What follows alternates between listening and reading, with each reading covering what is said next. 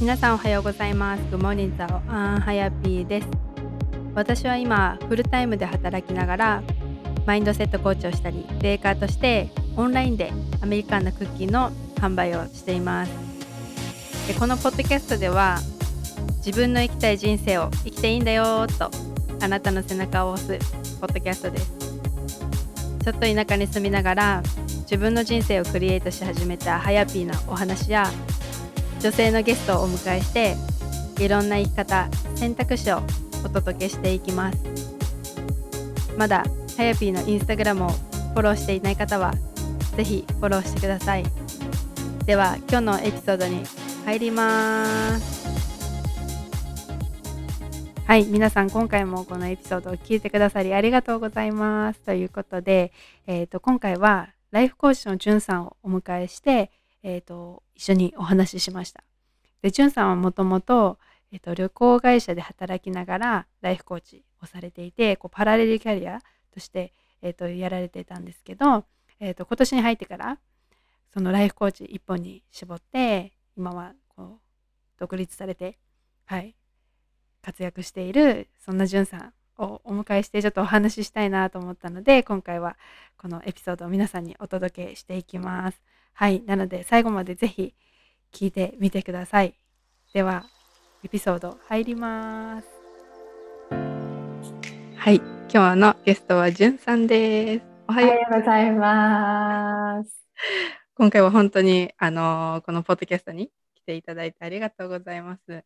ありがとうございます。そうあの、じゅんさんの投稿を見てて、なんかすごくなんか共感していて、こう、もやもやをワクワクにとか、こうなんか発する何ストーリーズに上げているあのメッセージとかがすごく共感していて、で今日はこうあのポッドキャストのゲストに来ていただこうと思ってはいお呼びしてしまいました。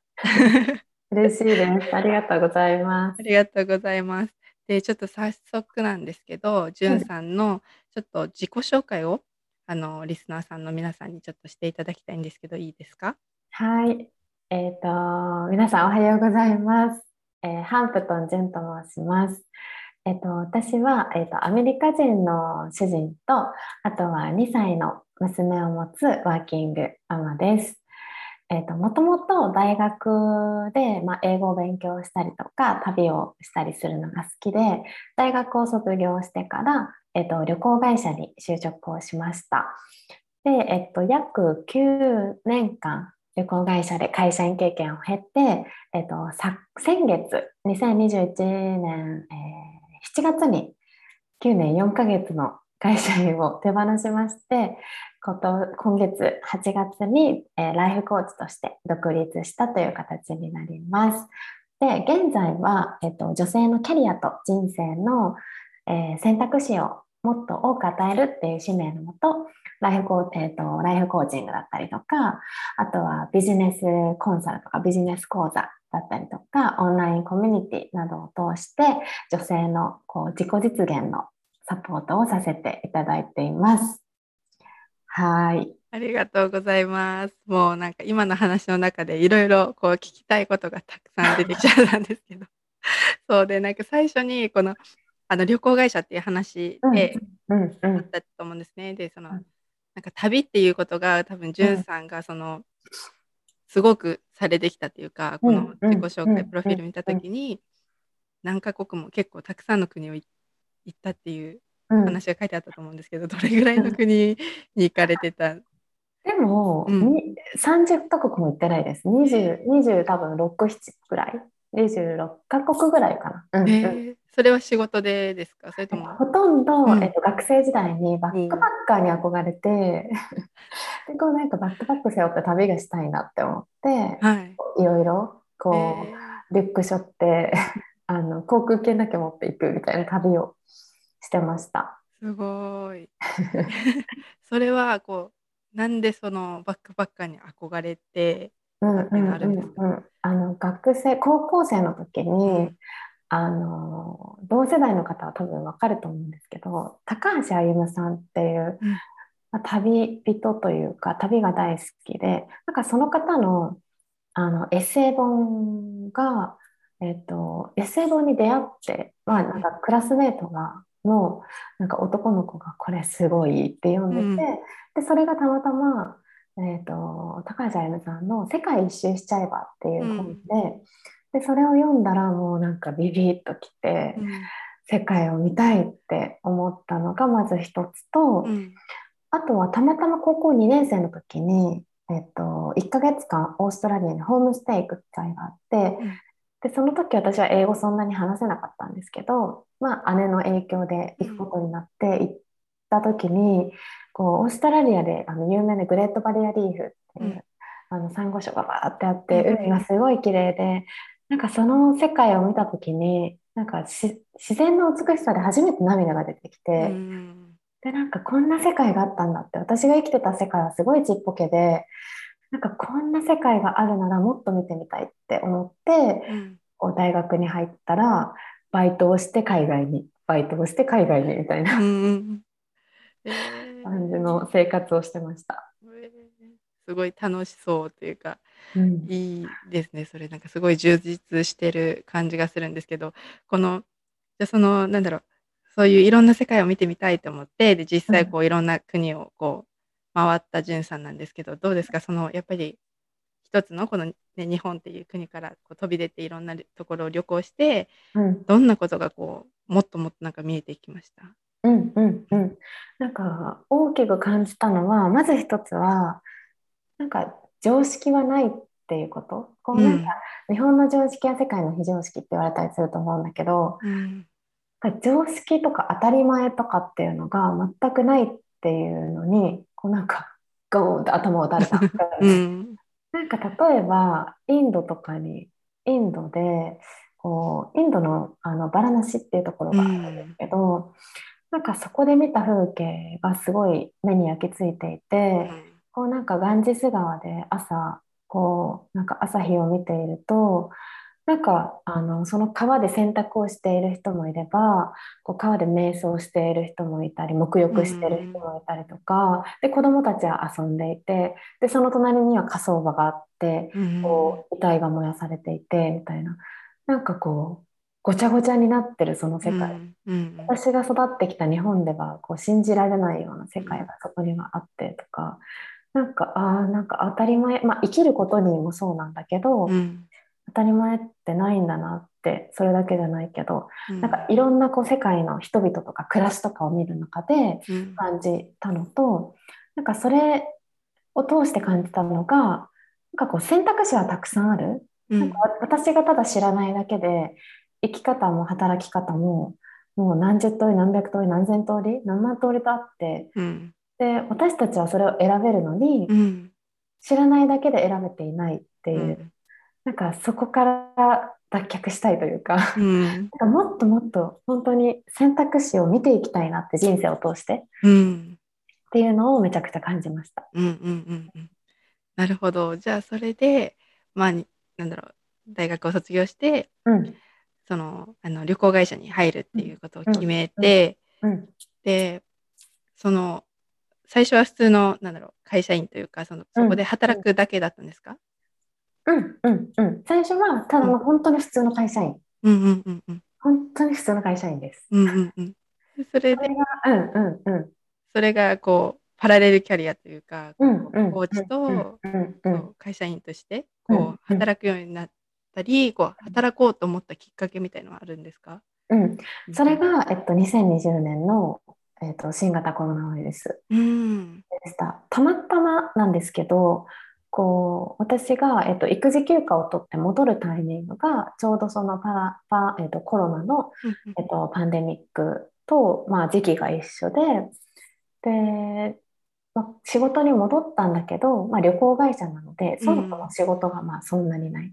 で、えっと、任された仕事っていうのがもともとある予定だったものの、えっと、キャンセル作業だったんですよね。それはお客様のその旅行のキャンセルだったりとかあとはこう私たちが手配している施設だったりとか、うん、えーと、全てのものをまあキャンセルするっていう、まあ、仕事があったぐらいだったんですけど、うん、でその時になんかこうすごく自分と向き合う時間があって、うん、私は今後どう生きていきたいんだろうとかなんかこう真っ暗になってる世の中で、私にできることってないんだろうかっていうのをすごい模索したタイミングだったんですよね。うん。でちょうどそれが、えっと、娘が1歳になった誕生、えっと、1歳そうだね。1歳になった誕生日のタイミングで、うん。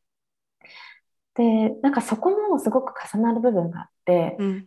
この1年間母親として全うしてきたけどなんかですごく幸せで満たされていたんだけど、でもなんかこう一つなんかこうパズルのなんか中心のワンピースが欠けてるみたいな、うん。何かが欠けていてでそれってなんだろうって思った時にやっぱり私は私を生きられてなかった。なんかこう娘のためにとかうん。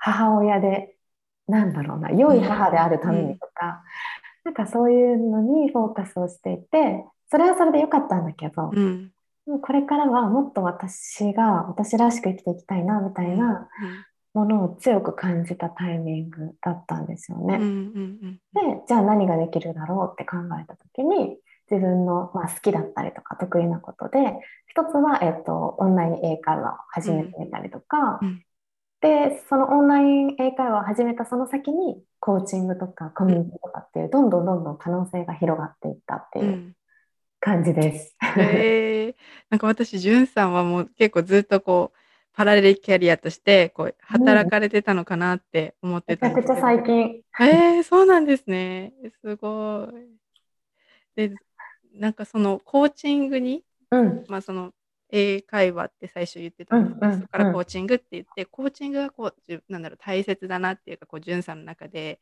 うん。あコーチングがしたいとかコーチングがいいなっていうふうに思ったきっかけみたいなのってあるんですか、うんうん。えっと、コーチングもともと出会いは学生時代で、うん。あの学生の頃にアンソニー・ロビンスっていうあの、うん。世界的有名なコーチの存在を知った時になんだこの人はと思って彼のこう考え方とか表現力とか、うん。なんかそういうところに魅了されてで大学時代からそれこそ心理学とかコーチングっていうのをあの独学で学んでいたことがあって、うん。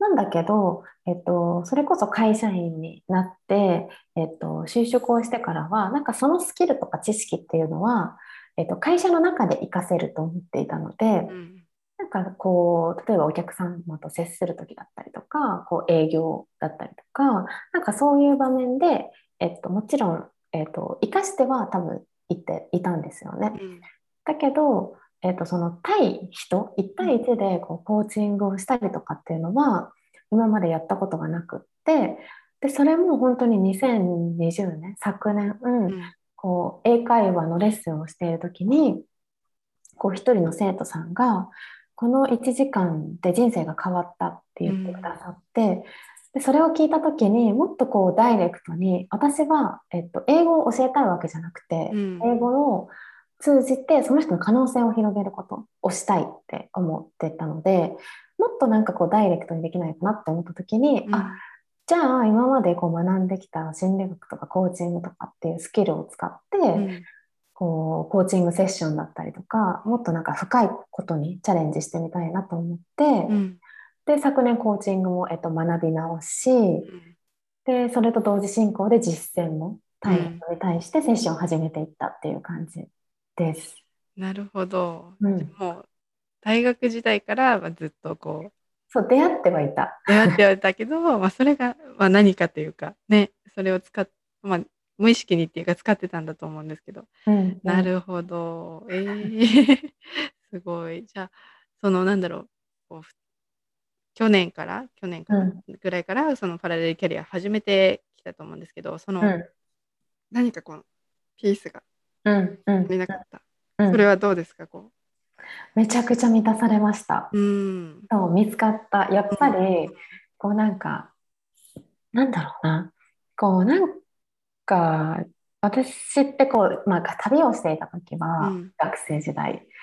すごくなんか自由もっと自由な心を持っていた持っていて、だけど社会に出てこう無意識のうちになんかそれを失っていたことに気づくというか、そうもっと自由でもっと表現していいはずなのにそれがなんとなくこうなんか会社のこのなんだろうなすごくいい会社だったし大好きだったんですけど、なんかこう自分の中に制限をかけていた部分があってなんだけどこうパラレルキャリアとして、えー、と会社員でありながらもコーチとして生きるっていう選択肢が増えたことでこう自分の表現する幅が広がったりとか出会う人の数だったりとかこう経験とかこうなんか自分の強みを誰かのな何かのきっかけに変えるっていう、うん。なんかそれをしている自分がすごく楽しくて、うん。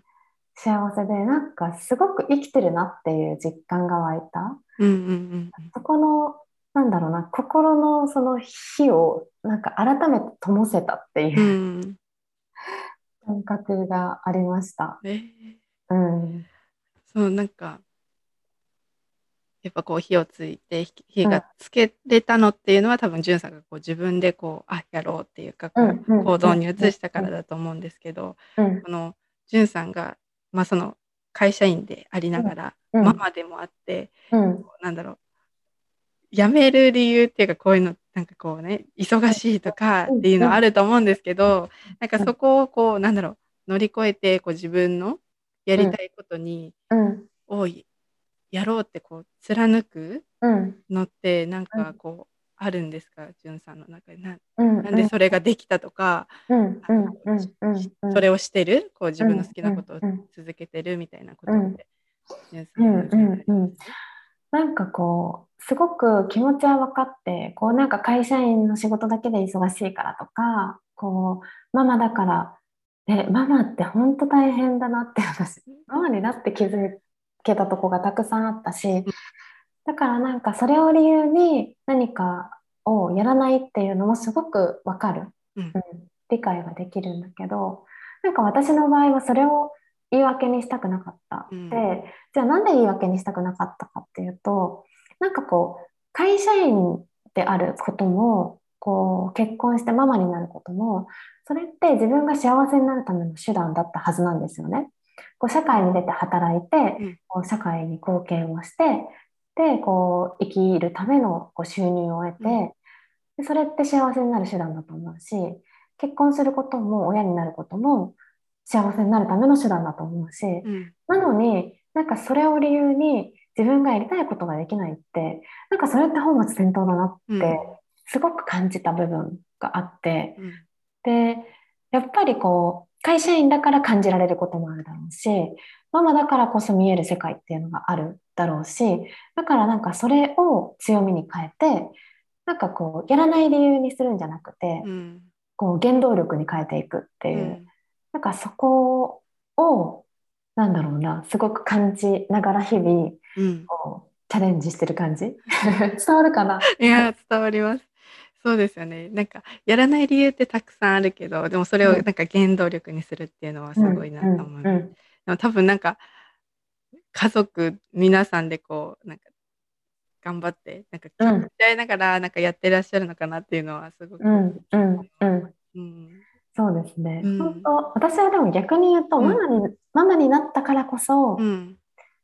できてるのかなって、そのパラレルキャリアもそうだしうん独立したのもやっぱり子供の存在が大きくて、うんなんか子供が大きくなった時になんかなんだろうな幸せであってほしいとかこう情熱のあることになんか人生を注いでほしいとかうん。その思いがじゃあまず自分に100%自分がそれをやって背中を見せたいっていう思いがあるからこそなんかそれが本当に私の原動力今。うん。うんうん。かなって思います。いやいいですよね。なんかそういうママだったらなんかもうなんか違う気がします。なんか私は。えー、なるほど。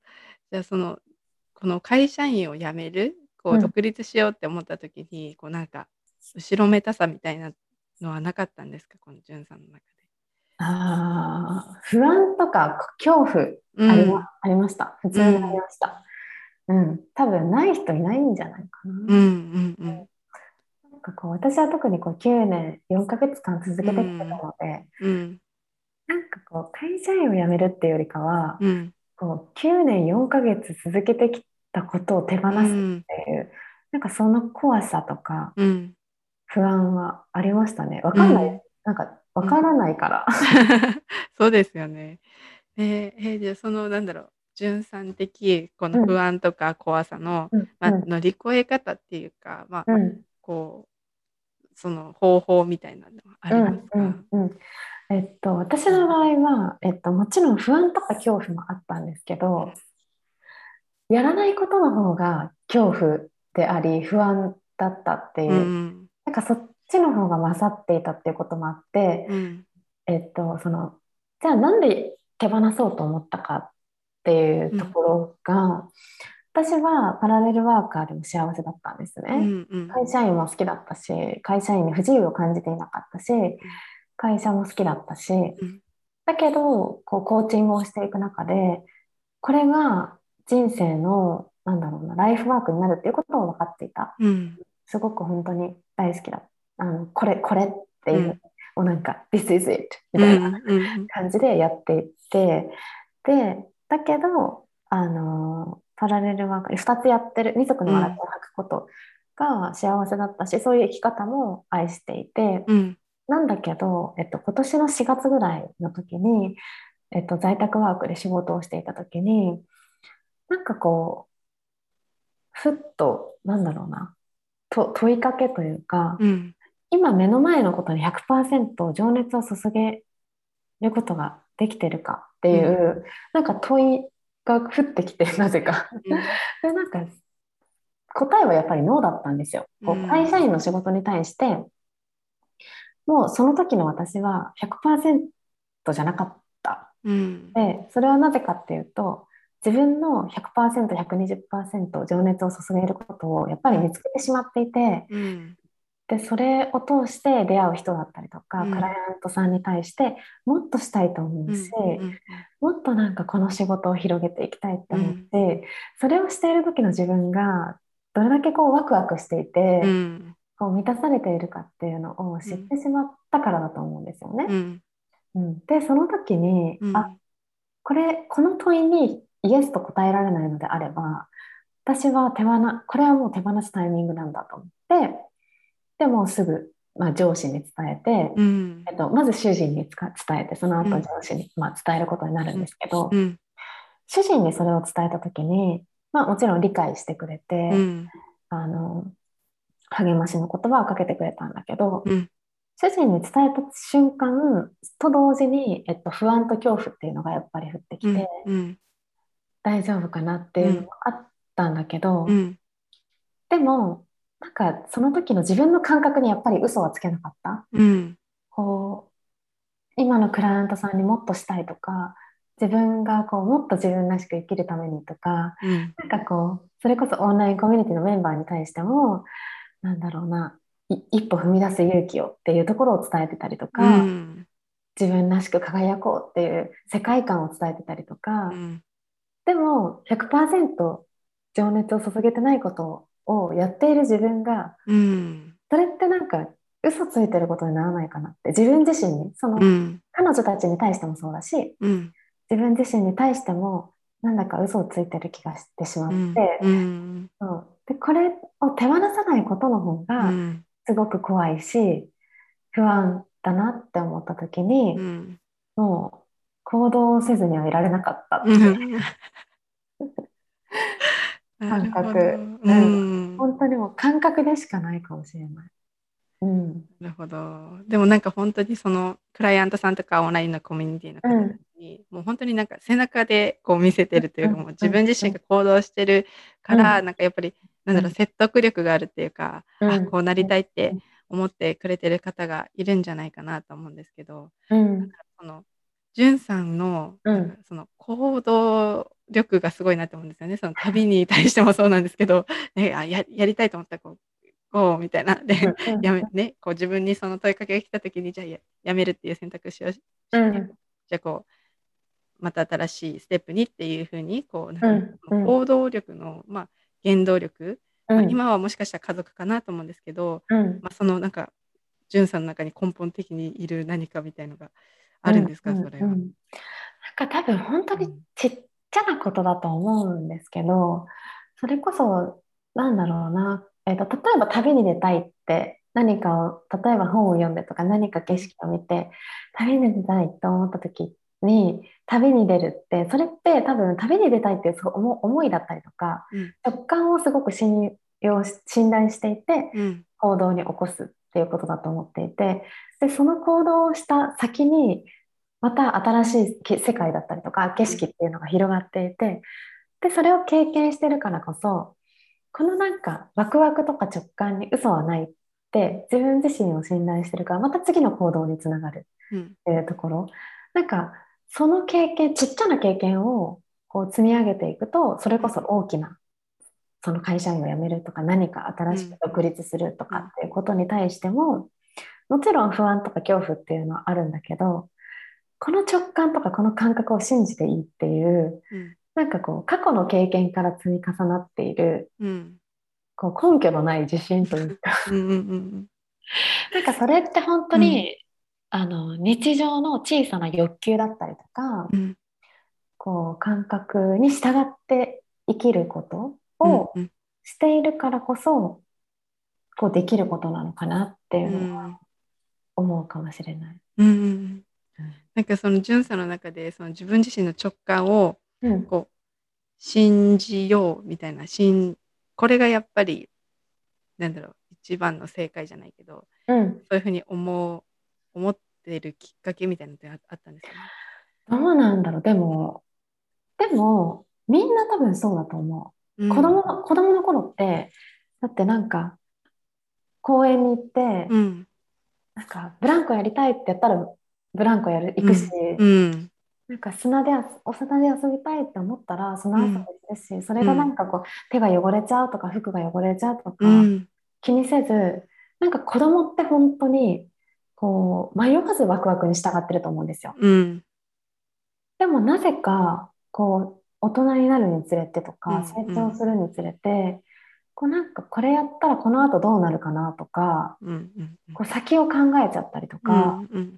これをすることでどんな風に思われるかなとか、周りの意見を気にしちゃったりとか、うん。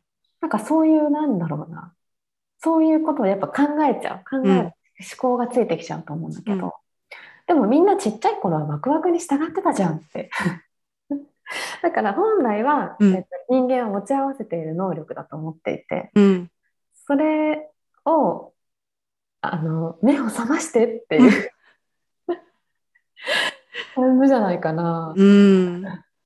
いや本当にそうだと思いますのにその大人になってこう思考が出てくるとねこううんなんかいろんなその辞める理由を考えちゃったりとか、ね、うん。この後のなんか怖いとか何かをこう考えてまだ起きてもないことをうん。考えて諦めちゃったりとか、うん。ね、でもその、まあ、ワクワクを、ね、こう直感に従ってっていうところはすごくわかります。でそのじゅんさんが今そのモヤモヤをワクワクにってうん。なんかキーワードを私はちょっと受け取ってるんですけど、うん。そうなんかそこを、まあ、大切にしたい理由っていうか、うんうんうんうん。そこを抜けるとこうどんなことが待ってるよみたいなこう純粋的メッセージみたいなのありますね。うんうもやもやをワクワクに変えるってそれこそ原動力につながるというか、うん。こう行動に移す第一歩になると思っていてなんかこうモヤモヤしてる原因って、まあ、人にもよると思うんですけど、うんうんそれこそ未来に対してなんとなくやりたいけどこれでいいかわからないとか、うんなんか好きなことがそれこそ見つからないとか、うんうん。なんかこう自分はこう思ってるんだけど周りにこう思われてるんじゃないかとか、うん。いろんなこう思考が絡まっている状態でうん。でもそれを、えっと、コーチングとかを通してこう絡まった糸をほどいていくうん。っていうことをしていくとじゃあもうこう絡まった糸をほどいてじゃあもう本当に綺麗なまっさらな状態でうんじゃあ自分はどうしたいか？うん。でどうやりたいか？うん。でそうなった自分はじゃあどんな気持ちか？どんな気持ちでいるかとか、うん。どんな未来が待ってるんだろうっていう、うん。そこを、えー、と私じゃなくてその目の前にいるクライアントさんとかうん。みんながこう想像していくことでうんめっちゃワクワクできるんですよ。現状から未来を想像するんじゃなくて一旦、う一旦フラットにして本当に叶えたい未来とかやりたいことなりたい自分自身っていうのを想像するとめちゃくちゃワクワクする。でそのワクワクを感じることで自分自身の可能性を信じてあげることができるからうん。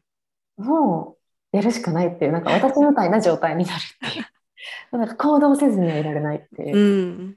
で行動せずにはいられない状態ワクワクした状態からうん。一歩踏み出して行動することによってまた、うん。こう今までモヤモヤの状態では見えてなかった世界が見えてきてこう視界が広がってうん。いろんな選択肢に出会っていろんな人に出会ってうん。そこからこう人生がなんだろうなライフシシフトしていく感じ、うん。っていうなんかこうみんなのこう変わっていく姿を見ているのでうん。まあ人って本当にいつからでも変われるし、うんなりたい自分とか叶えたい未来っていうのを叶えられるって信じてるし、うん。うん。私自身がこう自分の人生を通してそれを体現しているから、みんな目を覚まして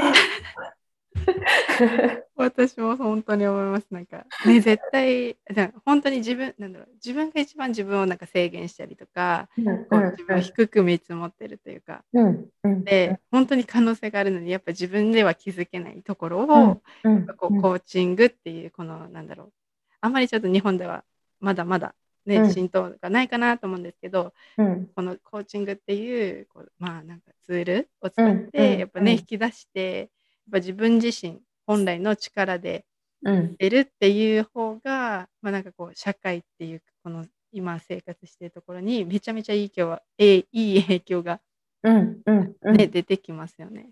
うん。うんうんうん。えー、じゅんさんのななんだろう。やっぱこのコーチングってこの日本ではまだまだもっともっとうん。浸透していってほしいツールだと思うんですけど、うん。なんだろう。これどうなんだろうなコーチングをなんかこう言葉でなんか伝えるとしたらどんなものですよみたいなこうんうんうんううん。言葉ありますか？どうだろうなコーチング、うんなんだろう私自身うん。うーん、まあ、コーチングしてるんだけどうん。コーチングしてないようなもんで。なんだろうな。うん。なんかコーチングって、うん。多分私の周りの人に聞くと、うん。こうなんか傾聴してうん。その相手のこうクライアントさんの中にあるこ答えを引き出すみたいな、うんうん。多分役割をすると思うんだけど、うん。まあ、コーチのそもそもの語源ってその,、えっとその人が行きたいところにまあ連れて行く見たい景色を見に行くっていうことだと思うんだけど、私が私自身ができること、うん。私のコーチングで私がその人に与えられる価値っていうのは、うん。とその人の心に火を灯してうんこう可能性のある未来をこう想像させてあげること。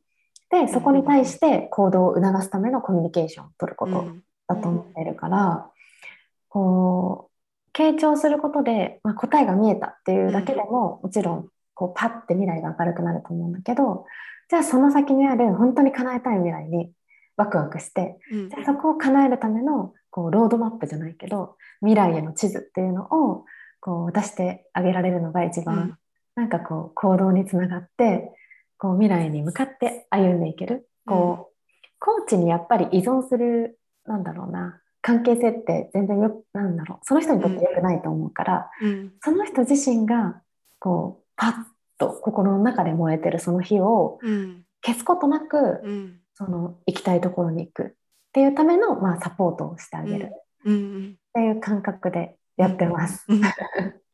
うんそうですよね。なんかこうでもコーチング受けると多分なんかこう自分の中でも、まあ、セルフコーチングっていうか、うんこううん。自分で聞く質問っていうのがこうなんか分かってきて、うん。やっぱりこう、うん自分自身で歩いていけるうんことがなんかも、目標というかうん。ねそんな感じですよね、ん今までずっともやもやでこう自分ああなんできないとかなんか思ってたところをやっぱこううん。コーチっていう手を借りて、うん。そこからね一人で一人でっていうかうん。前自分のその心の火を灯したまま進んでいけるっていうのが一番の目標、目的うん。ですよね。うん。本当にそう思 もうなんかいつもこのなんかじゅんさんの投稿を見ていてやっぱクライアントさんもすごく笑顔だしじゅんさんもすごい楽しんでるんだろうなっていうのがすごくわかる投稿がたくさん見ています。嬉しい。火が灯ってる感じが。楽しい、やっぱりなんか。うん。うん、表情が変わったりとか、うん。なんかこう言葉に思いが乗ってくると、うん。そうそうそう、お来てる来てると。でもやっぱり多分私もなんかなんだろうなそういう先生ではないし、うん私先生とかに全然頼れるタイプではなくて、なんかうんこう先生イコール怖い人みたいな勝手なイメージがあったんですよね。うんうんだから最初そのコーチに対してもあ何か何何をなんだろうなそういうなんかズバズバなんかねこう、うんうん。なんか言ってくる人とかなのかなとかこう、うん。私のコーチのイメージってもうバレーボール部だったので、あーバレーボール部のコーチとかはうん。もう指導者じゃないですか。うん。だったからいやどんな感じなんだろうっていうのがまず最初の入りだったんですけど、うん。なんか全然なんかそうじゃないじゃないですか。こう、うん。私たちがやってるコーチっていうのは、うん。ねなんかこう本当に伴走者っていう感じで、うん。やっぱその人のっていううん。感じ。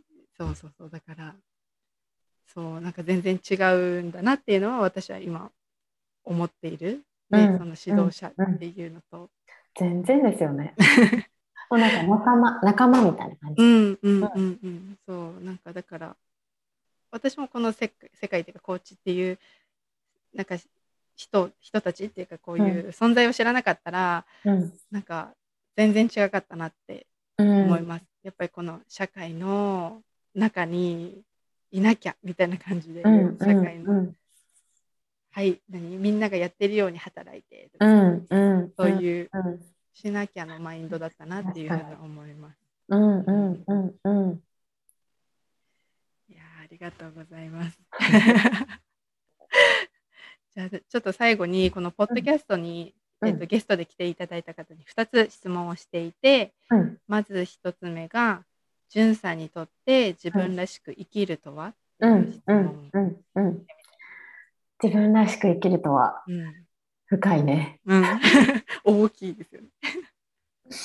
えっと、私が思う自分らしく生きるっていうのは、なんだろうな、こう、周りからどう思われるかっていうよりも、やっぱり自分がどうしたいかっていう、自分のこう心の声を聞いてあげて、うん。でその思いとか声っていうのを形にすること、表現していくこと、うん、っていうことが、まず一つ、一番最初に思うことうん。で、で、あとは自分にとっての価値基準、自分にとって愛している人を全力で愛すること、うん。で自分が大切にしている考え方だったりとか価値観っていうのを大切にして生きていくこと。うん。それはやっぱりこう周りの人がどうとかこう自分が育ってきた環境がこうとかではなくて、今の自分自身が決めること。うん。からそれを自分自身でちゃんと知ってあげてでそれを大事にしながら生きていくっていううんことがこう自分らしく生きることなんじゃないかなって。うん。うんうんなんかこのじゅんさんの中でこう他人の目とか他人の言葉を信じないようにするうん、方法みたいなあるんですか？なんかうん。他人の言葉を信じない方法。うん。うんとね、他人でもさとうん。とはいとはいえ、うん。えっと、アドバイスっていうのはやっぱりいただくこともあると思うんだよね。でそれは、えっと、なんだろうな。自分の人生においてもしかしたら必要なものかもしれない。うん。だから、えっと、他の周りの人が言う言葉だったりとか、えっと、伝えてくれる考え方っていうのはうん。一旦、えっと、聞くんだけど、うん。それの取捨選択をするっていうのを絶対必ず間に取り入れてうん手放すものは手放す。うん。取り入れるものは取り入れるっていうそこを絶対やるってう。いう、ん。それをやらないと、うん。こうそれこそ他人軸で生きちゃったりとか,、うん。なんかあの人がこうやって言ってたからこううやってん。生きてるみたいなう感じにん。なっちゃうから、そうキャッチリリースはしてます。うんうんうんうん。そうですよね。なんかその私もなんだろうな。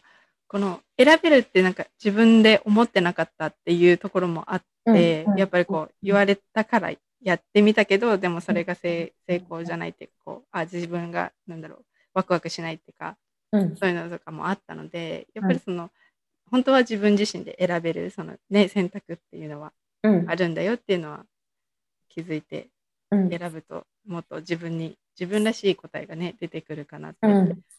思いますね。本当にうん。選べる、選べるのに選べないと思っている、思っていた。ねえ。うん。本当に私もだからなんか私も今そのコーチとじゃあ普通に働いてフフルタイムでっていうんううん。パラレルキャリア側なんですけどまだ、うんうん。でもそのそういう働き方があるっていうことさえもうん全然分かんなかった。うんだうんうん。から私はここにいなければここでやらなきゃっていう、でも全然ワクワクしないっていうのがうん。本当にそこだったので。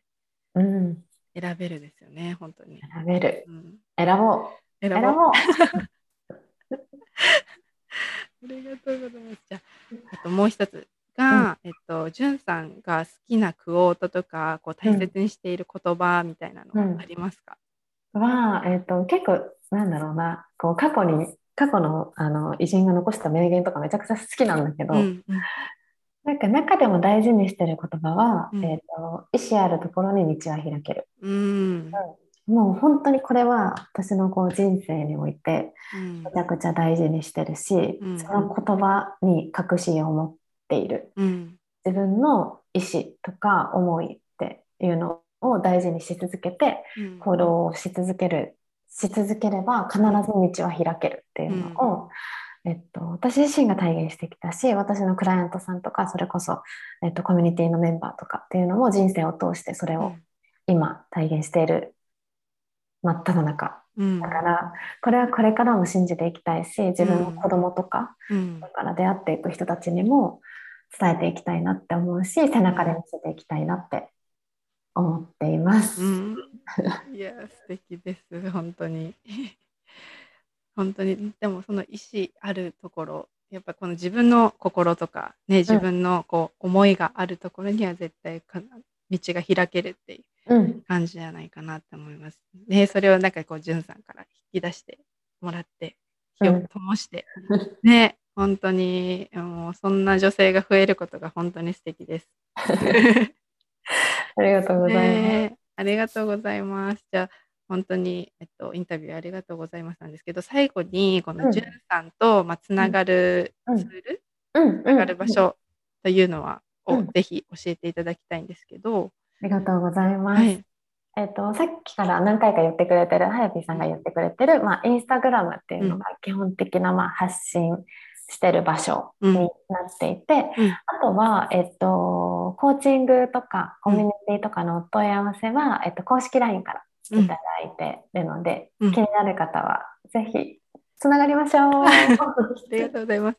公式 LINE はあれですよね、インスタの URL にインスタの URL に貼ってあります。そこからポチッと行くとうん、登録ができます。はーい。あとは、あと、音声配信もじゅんさんしてる。そうそうそうそう。気まぐれで音声配信しているので、はい本当になんかね、そうそうそう、声で届けたいときは音声でも配信してます。OK です。そしたら、あの、私のこの何概要欄に貼っておくので、皆さん興味がある方はそちらからポチッとクリックしてみてください。っていうありがとうございます。いえありがとうございます。本当に今日は朝からありがとうございました。たくさんいい話が聞けましいい朝でした。た。いい朝でした。では、ありがとうございます。また。ありがとうございます。皆さん最後まで聞いてくださってありがとうございます。どうでしたか？なんかこの朝、この日の朝、本当に私元気をもらって、じゅんさんの私はね、こう顔を見てお話できているので、そう、あの笑顔から本当に元気をもらいました。なので、ぜひあの概要欄にじゅんさんのインスタ貼っておくので、そちらチェックしてみてください。私が言っている理由がわかると思います。はい。で、このエピソード、最後まで聞いてくださった方でなんかこう感想とか聞きましたよっていうのをぜひ私にお知らせしてほしいのでこの画面をスクリーンショットして私のインスタグラムタグ付けしていただけると私がわかるのでぜひぜひ感想とか聞かせてください。はい。では今回も最後まで聞いてくださってありがとうございます。ではまた次のエピソードでお会いしましょう。